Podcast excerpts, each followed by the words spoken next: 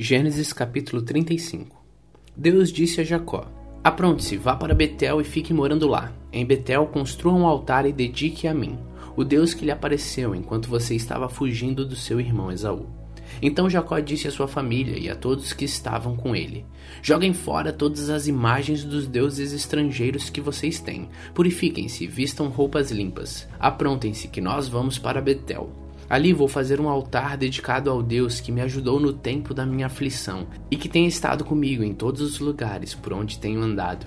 Eles entregaram as imagens dos deuses estrangeiros que tinham e os brincos que usavam nas orelhas. E Jacó enterrou tudo debaixo da árvore sagrada que fica perto de Siquém.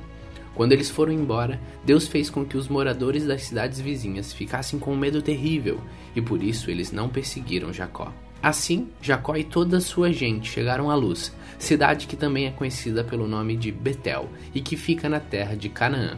Ali ele construiu um altar e pôs naquele lugar o nome de o Deus de Betel, porque ali Deus havia aparecido a ele quando estava fugindo do seu irmão. Naquele lugar morreu Débora, a mulher que havia sido a babá de Rebeca. Ela foi sepultada debaixo da árvore sagrada que fica ao sul de Betel, e puseram naquele lugar o nome de Árvore Sagrada das Lágrimas. Quando Jacó voltou da Mesopotâmia, Deus lhe apareceu outra vez e o abençoou, dizendo: Você se chama Jacó, porém esse não será mais o seu nome. Agora o seu nome será Israel. Assim Deus pôs nele o nome de Israel. E disse também: Eu sou o Deus Todo-Poderoso. Tenha muitos filhos e muitos descendentes. Uma nação e muitos povos sairão de você, e entre os seus descendentes haverá reis. A terra que dei a Abraão e a Isaque darei também a você, e depois a darei aos seus descendentes. Quando acabou de falar com Jacó, Deus subiu e foi embora daquele lugar. Então Jacó pegou uma pedra e colocou como pilar no lugar onde Deus havia falado com ele. Ele a separou para Deus, derramando vinho e azeite em cima, e pôs naquele lugar o nome de Betel, Jacó e sua família saíram de Betel e, quando estavam chegando perto de Efrata, Raquel começou a sentir dores de parto, e o parto foi difícil. Quando as dores estavam no ponto mais forte, a parteira disse: Não tenha medo, você vai ter outro filho homem. Porém, ela estava morrendo, e antes de dar o último suspiro, chamou o menino de Benoni. Mas o seu pai pôs nele o nome de Benjamim. Assim Raquel morreu e foi sepultada na beira do caminho de Efrata, que agora se chama Belém. Jacó pôs sobre a sepultura uma pedra como pilar, e ela marca o lugar da sepultura até hoje. Depois Jacó saiu dali e armou seu acampamento no outro lado da torre de Éder. Um dia, quando Jacó estava morando naquele lugar, o seu filho Ruben teve relações com Bila, que era concubina de Jacó. Quando ele soube disso, ficou furioso. Os filhos de Jacó eram doze. Os que teve com Leia foram Ruben, o filho mais velho de Jacó, Simeão, Levi, Judá, Isacar e Zebulon. Com Raquel ele teve José e Benjamim. Com Bila, a escrava de Raquel, ele teve Dan e Naphtali. Com Zilpa, escrava de Leia, ele teve Gade e Azer. Esses filhos de Jacó nasceram na Mesopotâmia. Jacó foi morar com Isaac, o seu pai, em Manré, a cidade que também se chama Arba e que fica perto de Hebron, onde Abraão e Isaac haviam morado. Aos 180 anos de idade, quando já era muito velho, Isaac morreu, indo reunir-se assim com seus antepassados no mundo dos mortos, e os seus filhos Esaú e Jacó o sepultaram.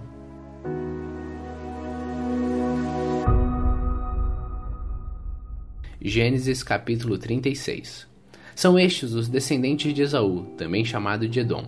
Esaú casou com duas mulheres do país de Canaã, isto é, com Ada, filha de Elon, o Eteu, e com Olibama, filha de Aná, o neto de Zibeão, o Eveu.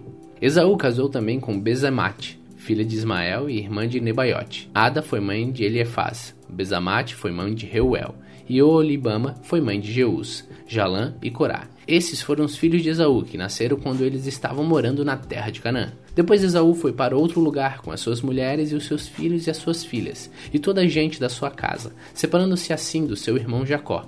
Esaú levou consigo todas as suas ovelhas e cabras, todo o seu gado e tudo o que havia conseguido no país de Canaã. Esaú saiu dali porque a terra em que ele e Jacó estavam morando era pequena demais para os dois. Eles tinham muito gado e por isso não podiam ficar juntos. Portanto, Esaú, também chamado de Edom, foi morar na região montanhosa de Seir.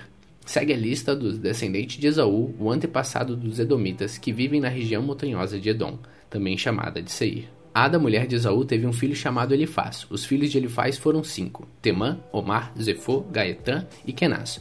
Com a sua concubina Tina, Elifaz teve Amaleque. Bezamate, outra mulher de Esaú, teve um filho chamado Reuel. E Reuel foi pai de quatro filhos: Naate, Zera, Sama e Misa.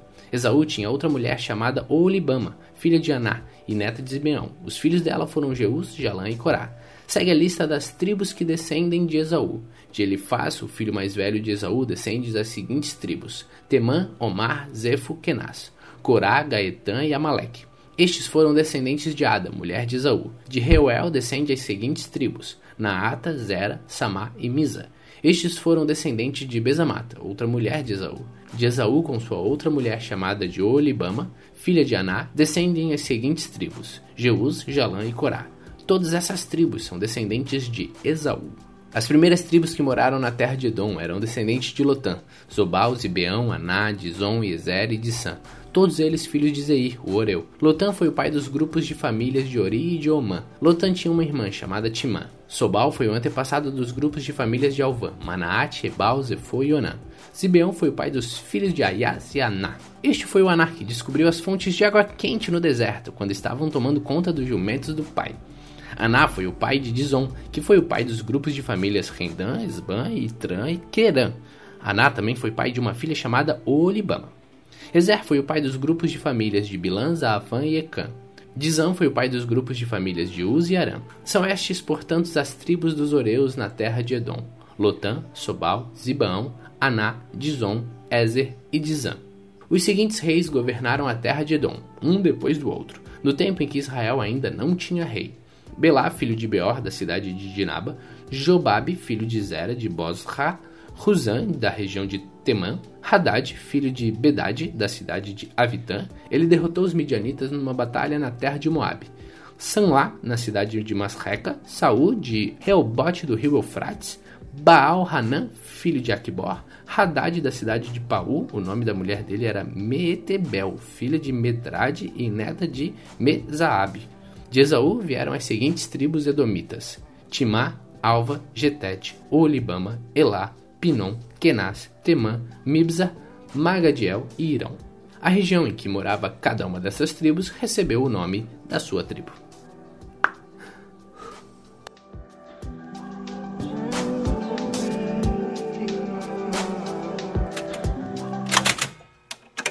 Salmos capítulo 18 De Davi para o regente de Corá. Palavras da canção que Davi, servo de Deus, cantou a Deus o Senhor no dia em que ele o livrou de Saul e de todos os seus inimigos.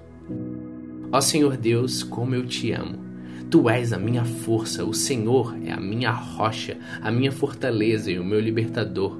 O meu Deus é uma rocha em quem me escondo. Ele me protege como um escudo, ele é o meu abrigo e com ele estou seguro. Eu clamo a Deus pedindo ajuda e ele me salva dos meus inimigos. Louvem a Deus, o Senhor. Estive cercado de perigos de morte e ondas de destruição rolaram sobre mim. A morte me amarrou com suas cordas e a sepultura armou a sua armadilha para me pegar. No meu desespero, eu clamei ao Senhor e pedi que ele me ajudasse. Do seu templo no céu, o Senhor ouviu a minha voz. Ele escutou o meu grito de socorro. Então a terra tremeu e se abalou, e as bases dos montes balançaram e tremeram, porque Deus estava irado. Do seu nariz saía fumaça e da sua boca saíram brasas e fogo devorador. Ele abriu o céu e desceu com uma nuvem escura debaixo dos pés. Voou nas costas de um querubim e viajou rápido nas asas do vento. Ele se cobriu de escuridão. Nuvens grossas e cheias de água estavam ao seu redor. Brasas e chuvas de pedra saíram dos relâmpagos que estavam diante dele e atravessaram as nuvens escuras. Então o Senhor trovejou do céu, o Altíssimo fez ouvir a sua voz. Ele atirou as suas flechas e espalhou seus inimigos. Com o clarão dos seus relâmpagos, ele os fez fugir. Quando tu, ó Senhor Deus, repreendeste os teus inimigos e furioso trovejastes contra eles, o fundo do mar apareceu e os alicerces da terra ficaram descobertos. Lá do alto, o Senhor estendeu a mão e me segurou. Ele me tirou do mar profundo. O Senhor me livrou dos meus poderosos inimigos, daqueles que me odiavam, e todos eles eram fortes demais para mim. Quando eu estava em dificuldade, eles me atacaram, porém o Senhor me protegeu, me livrou do perigo e me salvou, porque me ama. O Senhor Deus me recompensa porque sou honesto e Ele me abençoa porque sou inocente. Eu tenho feito a vontade do Senhor e nunca cometi o pecado de abandonar o meu Deus. Eu tenho cumprido todas as suas leis e não tenho desobedecido aos seus mandamentos. O Senhor sabe que não cometi nenhuma falta e que tenho ficado longe do mal. Assim ele me recompensa porque sou honesto e porque sabe que sou culpado de nada. Tu, ó Senhor Deus, és fiel com os que são fiéis a ti e correto com aqueles que são corretos. Tu és puro para os que são puros, mas és inimigo dos que são maus. Tu salvas os humildes, mas humilha os orgulhosos. Tu, ó Senhor, me iluminas. Tu, meu Deus, acabas com a minha escuridão. Tu me dá forças para atacar os meus inimigos e poder para vencer as suas defesas. Este Deus faz tudo perfeito e cumpre o que promete. Ele é como um escudo para os que procuram a sua proteção. O Senhor é o único Deus. Somente Deus é a nossa rocha. Ele é o Deus que me dá forças e que me protege onde quer que eu vá. Ele não me deixa tropeçar e me põe a salvo das montanhas. Ele me treina para a batalha para que eu possa usar os arcos mais fortes. Tu, ó Senhor Deus, me deste o escudo que salva minha vida. O teu cuidado tem me feito prosperar e o teu poder tem me sustentado. Tu não tens deixado que os meus inimigos me peguem e eu não caia nenhuma vez. Persigo esses inimigos e os pego de surpresa. Não paro até acabar com eles. Eu os esmago e eles não podem se levantar. Eles caem derrotados aos meus pés. Tu me dá forças para a batalha e fazes com que eu derrote os meus inimigos. Tu fazes com que eles fujam de mim e eu destruo os que me odeiam. Eles gritam pedindo socorro, mas não há ninguém para salvá-los. Chamam o Senhor Deus, mas ele não responde. Eu os esmago e eles viram pó, o pó que o vento leva, e eu os piso como se fossem a lama da rua. Tu me livras de revoluções no meio do povo e me colocas como rei das nações. Povos que eu não conhecia agora são meus escravos. Estrangeiros se curvam diante de mim e me obedecem quando dou ordens. Eles perdem a coragem e saem tremendo das suas fortalezas. O Senhor vive. Louvem aquele que é a minha rocha. Anunciem a grandeza do Deus que salva a minha vida. Ele me vinga dos meus inimigos, põe os povos debaixo do meu poder e me livra dos meus adversários. Tu, ó Senhor Deus, faz com que eu vença os meus inimigos e me protege dos homens violentos. Por isso eu te louvo entre os pagões e a ti eu canto hinos de louvor. Deus dá grandes vitórias ao seu rei e mostra o seu amor a quem ele escolheu, a Davi e aos seus descendentes para sempre.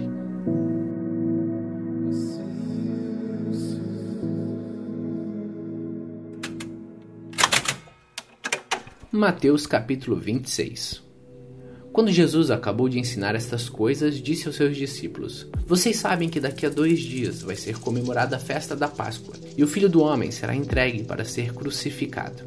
Os chefes dos sacerdotes e os líderes judeus se reuniram no palácio de Caifás, o grande sacerdote, e fizeram um plano para prender Jesus em segredo e matá-lo. Eles diziam: nós vamos fazer isso durante a festa, para não haver uma revolta no meio do povo. Jesus estava no povoado de Betânia, sentado à mesa na casa de Simeão, o leproso. Então uma mulher chegou perto de Jesus com um frasco feito de alabastro, cheio de um perfume muito caro, e derramou o perfume na cabeça dele. Ao verem aquilo, os discípulos ficaram zangados e disseram: Que desperdício! Este perfume poderia ter sido vendido por uma fortuna e o dinheiro dado aos pobres. Mas Jesus, sabendo o que eles diziam, disse: Por que vocês estão aborrecendo essa mulher? Ela faz para mim uma coisa muito boa, pois os pobres estarão sempre com vocês, mas eu não. O que ela fez foi perfumar o meu corpo para o meu sepultamento. Eu afirmo a vocês que isto é verdade. Em qualquer lugar do mundo onde o Evangelho for anunciado, será contado o que ela fez e ela será lembrada. Então um dos doze discípulos, chamado Judas Iscariotes, foi falar com o chefe dos sacerdotes. Ele disse: Quanto vocês me pagam para eu lhes entregar Jesus? E eles lhe pagaram trinta moedas de prata. E daí em diante, Judas ficou procurando uma oportunidade para entregar Jesus. No primeiro dia da festa de pães sem fermento, os discípulos chegaram perto de Jesus e perguntaram: Onde é que o Senhor quer que a gente prepare o jantar de Páscoa para o Senhor? Ele respondeu: Vão até a cidade, procurem um certo homem e digam: O mestre manda dizer: A minha hora chegou, os meus discípulos e eu vamos comemorar a Páscoa na sua casa. Os discípulos fizeram como Jesus havia mandado e prepararam um jantar de Páscoa. Quando anoiteceu, Jesus e os doze discípulos sentaram para comer. Durante o jantar, Jesus disse: Eu afirmo a vocês que isso é verdade. Um de vocês vai me trair. Eles ficaram muito tristes e, um por um, começaram a perguntar: O senhor não está achando que sou eu, está? Jesus respondeu: Quem vai me trair é aquele que come no mesmo prato que eu. Pois o filho do homem vai morrer da maneira como dizem as Escrituras sagradas. Mas ai daquele que está traindo o filho do homem. Seria melhor para ele nunca ter nascido. Então Judas, o traidor, perguntou: Mestre, o senhor não está achando que sou eu, está? Jesus respondeu: Quem está dizendo isso é você mesmo. Enquanto estavam comendo, Jesus pegou o pão, deu graças a Deus, depois partiu o pão e deu aos discípulos, dizendo: Peguem e comam, isso é o meu corpo. Em seguida, pegou o cálice de vinho e agradeceu a Deus. Depois passou o cálice aos discípulos, dizendo: Bebam todos vocês, porque isto é o meu sangue, que é derramado em favor de muitos para o perdão dos pecados, o sangue que garante a aliança feita por Deus com o seu povo. Eu afirmo a vocês que nunca mais beberei deste vinho, até o dia em que beber com vocês um vinho novo no reino do meu Pai. Então eles cantaram canções de louvor e foram para o Monte das Oliveiras. E Jesus disse aos discípulos: Essa noite todos vocês vão fugir e me abandonar, pois as Escrituras sagradas dizem: Matarei o pastor e as ovelhas serão espalhadas. Mas depois que eu ressuscitar, irei adiante de vocês para a Galiléia. Então Pedro disse a Jesus: Eu nunca abandonarei o Senhor, mesmo que todos os abandonem. Mas Jesus lhes disse: Eu afirmo a você que isto é verdade. Nesta mesma noite, antes que o galo cante, você me negará três vezes. Pedro respondeu: Eu nunca vou negar o Senhor, mesmo que eu tenha que morrer. E todos os outros discípulos disseram a mesma coisa.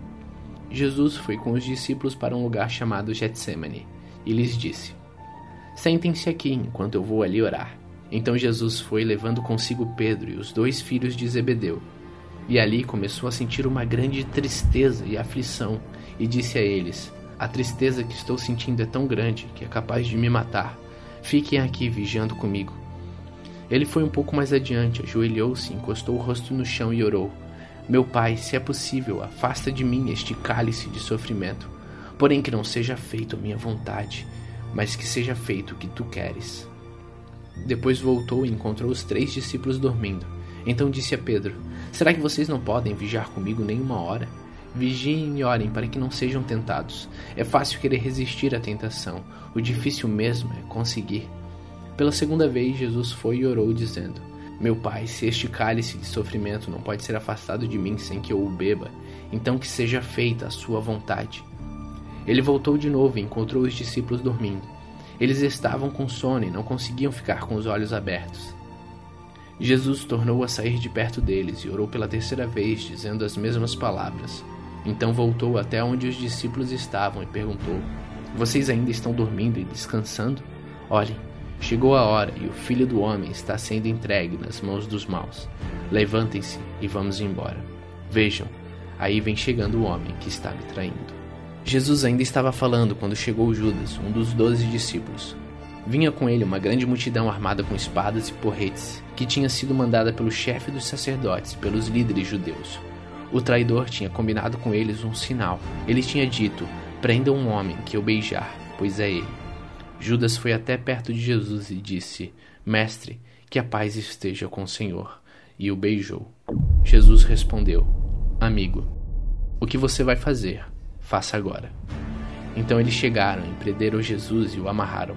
Mas um dos que estavam ali com Jesus tirou a espada e atacou o empregado do grande sacerdote, e cortou uma orelha dele. Aí Jesus disse: Guarde sua espada, pois quem usa uma espada será morto por uma espada. Você não sabe que se eu pedisse uma ajuda ao meu pai, eles me mandariam agora mesmo doze exércitos de anjos? Mas neste caso, como poderia se cumprir aquilo que as Escrituras Sagradas dizem que é preciso acontecer?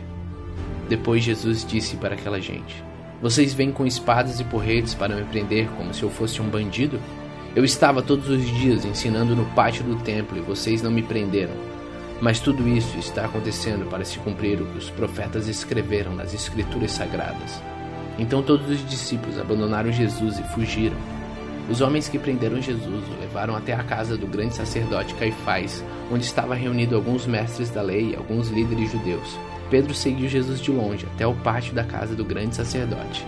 Entrou e sentou-se com os guardas para ver como aquilo ia terminar. Os chefes dos sacerdotes e todo o conselho superior estavam procurando alguma acusação falsa contra Jesus a fim de condená-lo à morte. Mas não puderam encontrar nada contra ele, embora muito se levantasse para dizer mentiras a respeito dele. Afinal, dois homens se apresentaram e disseram: Este homem afirmou: Eu posso destruir o templo de Deus e construí-lo de novo em três dias. Aí o grande sacerdote levantou e perguntou a Jesus: Você não vai se defender desta acusação?